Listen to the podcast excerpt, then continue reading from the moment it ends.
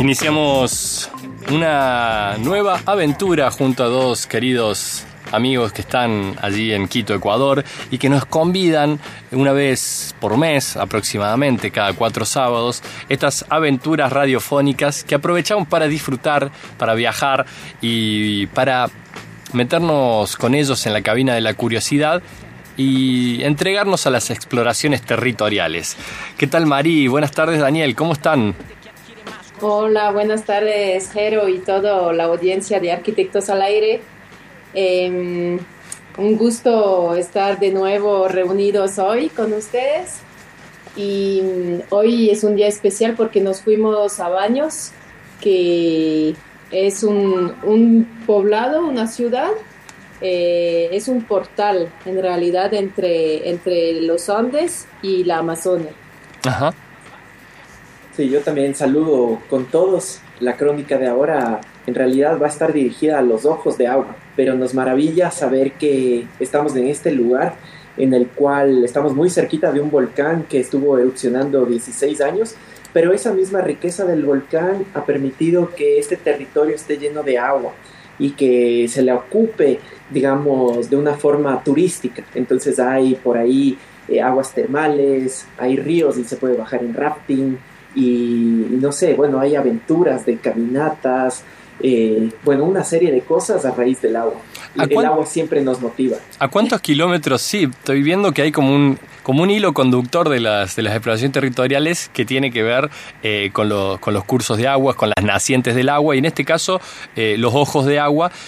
baños de agua santa en una ciudad de la provincia de Tungurahua. Estoy leyendo el Wikipedia, ¿no? Perdón si lo pronuncio mal. ¿A cuántos kilómetros está de Quito? Estamos, me puedo equivocar un poquito, pero estamos en el centro del país más o menos y pueden ser unos 200 kilómetros desde Quito. Ahí va. Más o menos 150, 200. Un lindo, un lindo trecho, digamos, un lindo viaje. Digamos, a nosotros nos motiva siempre los Andes, ¿viste? O sea, es como una forma de, de mostrar nuestro territorio en el cual vivimos. Entonces, acá estamos en el centro de los Andes, pero comienza a descender, como dice Marí, hacia el lado oriental eh, hay como unas puertas hacia la Amazonía. Bueno, todos de ustedes entonces, eh, la audiencia está presta a acompañarlos y bueno, una vez más, eh, poder pasear de la mano de sus relatos, que es un, siempre un disfrute. Muchas gracias. Sí, muchas gracias, Jero. Bueno, nosotros estamos en este territorio tan magnífico que son los Andes y necesitamos conocerlo para poder saber eh, de qué se trata, cuál es su esencia.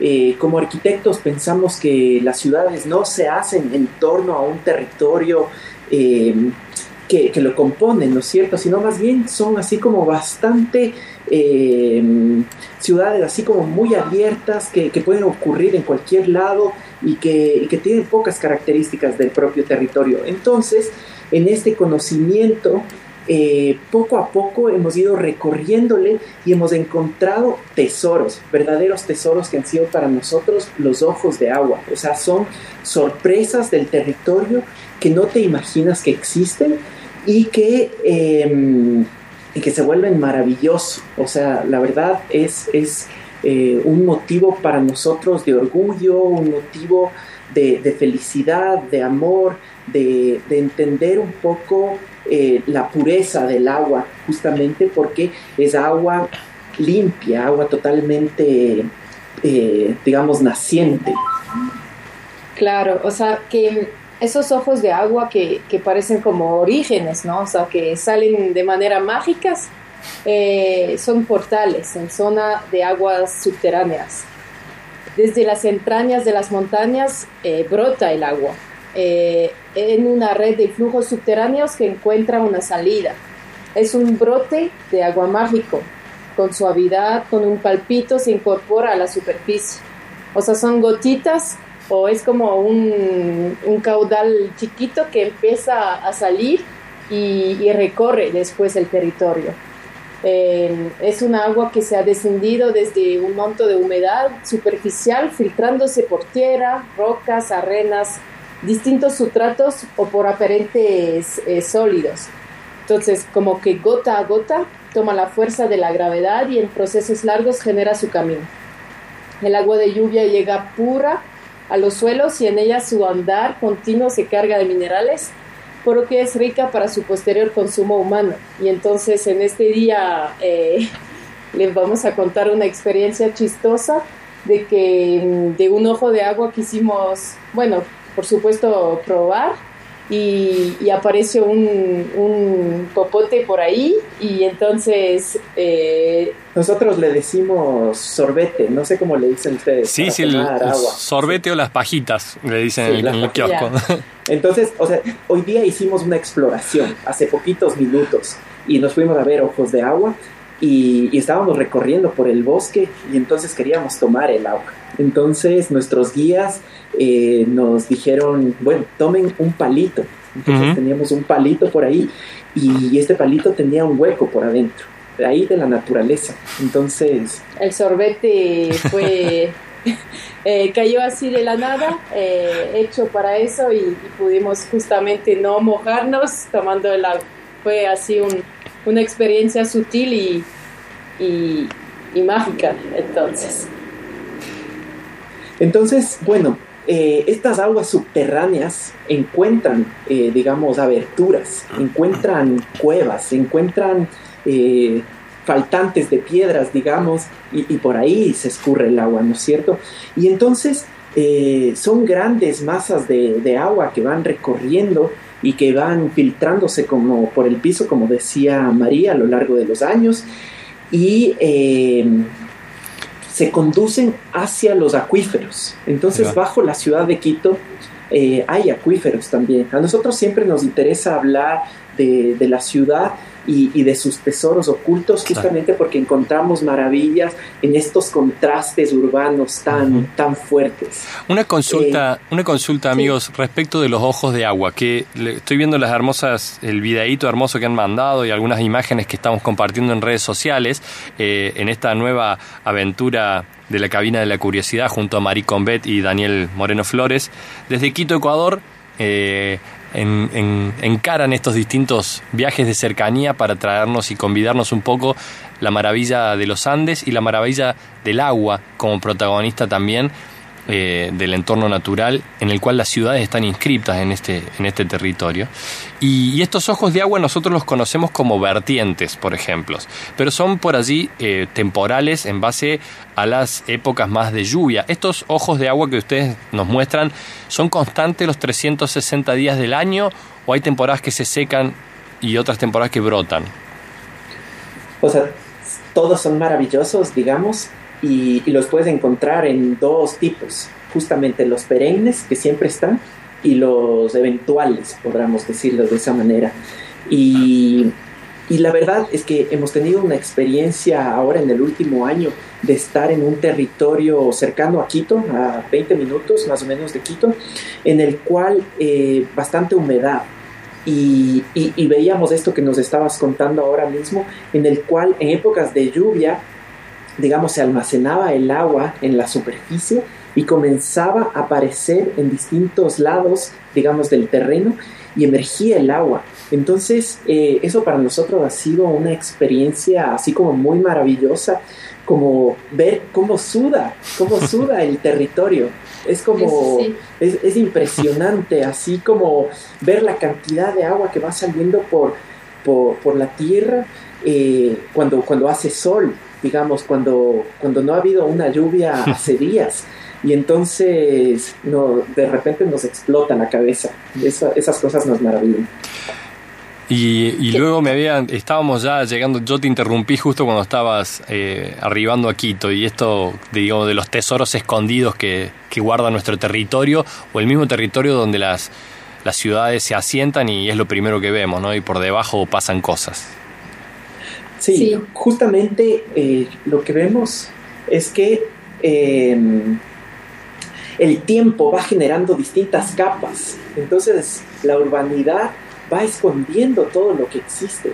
Y, y, nosotros en nuestro recorrer en distintos momentos del tiempo hemos visto que en distintas partes de la ciudad emerge esta agua y, y lo que encontramos es la fragilidad o sea, la fragilidad del territorio. Eh, justamente ahora en este recorrido que hicimos, em, dijimos, vamos a conocer dónde está la saliente de agua. y, en esa saliente debíamos hacer unos pequeños pasos para llegar a, digamos, al origen.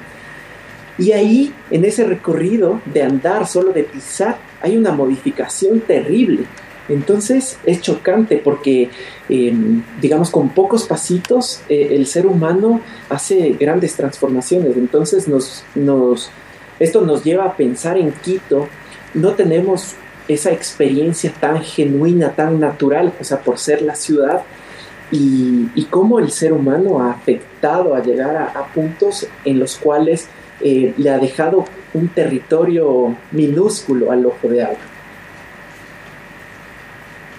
Entonces, desde la fragilidad, desde el lugar que es maravilloso y está de alguna forma escondida, también como que mm, eso por hablar de, lo que es la ciudad de Quito, pero eh, hay ejemplos de, esos guardianes de los ojos de agua. O sea, es importante mencionar de que las, eh, nosotros somos los extranjeros, digamos, de esos lugares, eh, pero eh, hay comunidades que justamente a veces vienen, eh, hay un ejemplo que está cerca de donde hicimos la crónica sobre la tierra, pero que por em, se dieron cuenta de que había um, un, un peligro de extensión también, porque, em, o sea, uno, el, el, ojo de agua es como se llama en, en Quichua, en la, a ver, eh, creo que se llama eh, eh, no sé si lo pronuncio bien, pero son, son elementos sagrados y están cargados de energías y creación de vida y, bueno, todo lo que todo lo significa. Pero em, hay casos que hay, ha sido plantado de, pinos, o sea, de, una especie ajena al territorio. Y esas plantaciones o estas, eh, digamos, eh, intervenciones masivas humanas, que podrían ser también plantaciones de, árboles frutales, o sea, no sé, pero una acción así eh, artesano-industrial podría hacer que se sequen estos mismos ojos de agua. O sea, de alguna forma quitando las plantas nativas, quitando el páramo, quitando esas eh, condiciones territoriales del origen, eh, se va como agotando esas gotitas que, nos está brindando la, tierra. Entonces, esos guardianes y luchadores eh, están también presentes en el territorio y y están interconectados. Sí, o sea, es eh, vital siempre la presencia de, las personas quienes están en la lucha constante eh, para, para proteger el agua, porque a la final eh, esta agua como, como esencia la consumimos. Entonces, los pequeños poblados la utilizan directamente para su consumo diario y la ciudad, volviendo hacia Quito, también hace lo mismo. Y acá también hay, eh, pasa una, cuestión así como muy fuerte, que eh, los manantiales están al lado de los ríos contaminados. Entonces, eh, es súper impactante justamente por la dicotomía. Esta agua purificada, natural, y a los pocos metros una agua contaminada que, que si es que, digamos, el ser humano no la recoge, se va directamente y se ensucia rápidamente. Entonces en la ciudad ocurre lo mismo, la están captando justamente para el consumo humano. Y bueno, eh, como mensaje así que siempre generamos es poder conocer para valorar. Entonces, eh, todas estas exploraciones lo que están eh, generando es la toma de conciencia del lugar en donde vivimos para que podamos trabajarlo según eh, las cualidades y las calidades que el propio territorio te puede ir generando. El magnífico territorio en el que está inscripta la ciudad de Quito y sus ciudades y pueblos aledaños, del cual nos convidan Marí Combet y Daniel Moreno Flores, arquitectos amigos que en esta nueva exploración territorial eh, nos develan un poco estas vertientes, los ojos de agua, allí donde nace esa agua pura y cristalina y que en última instancia son los ríos subterráneos que van brotando incluso debajo de nuestras ciudades de cemento. Eh, muchas gracias Mari nuevamente, ¿eh? Dani.